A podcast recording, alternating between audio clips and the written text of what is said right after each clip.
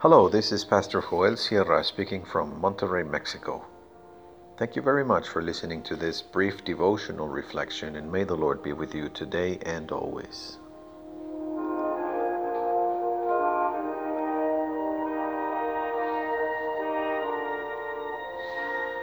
Where we set our eyes Let's listen to Psalm 119, verses 33 to 40 in the New International Version. Teach me, Lord, the way of your decrees, that I may follow it to the end. Give me understanding so that I may keep your law and obey it with all my heart. Direct me in the path of your commands, for there I find delight. Turn my heart toward your statutes and not toward selfish gain. Turn my eyes away from worthless things. Preserve my life according to your word. Fulfill your promise to your servant so that you may be feared.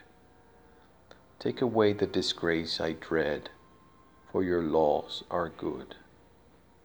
How I long for your precepts. In your righteousness preserve my life.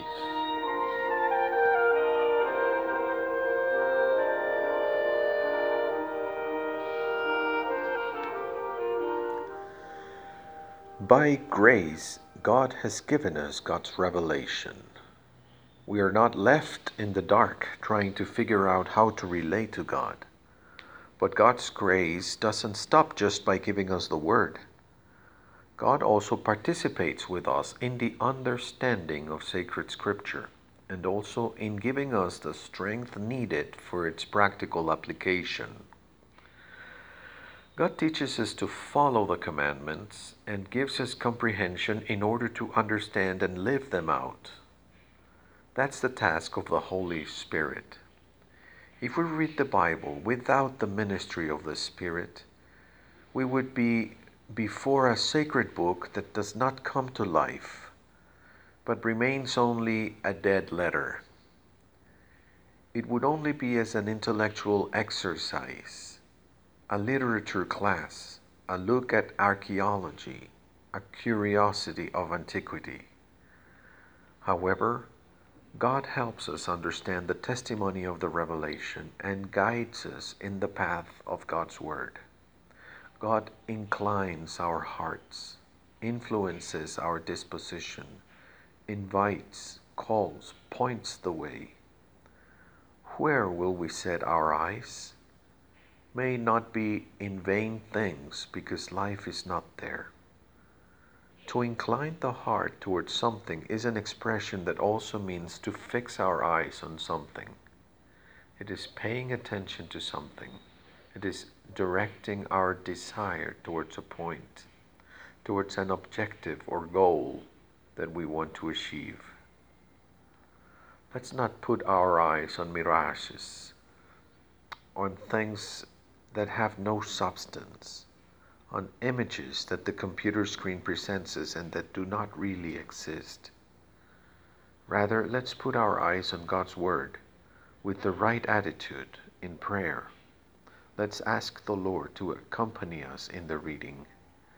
May God teach us what each commandment, each section of the Bible, each book, each chapter, each paragraph means.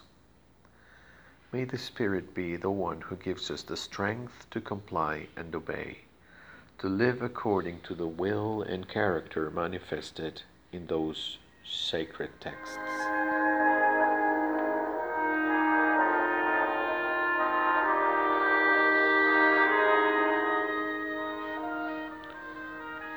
Let's pray.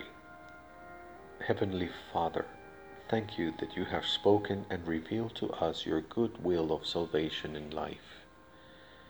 You have given us your Son Jesus, who is your eternal Word incarnate eh, for our salvation. May your Spirit help us understand and obey your Word today and always. Amen.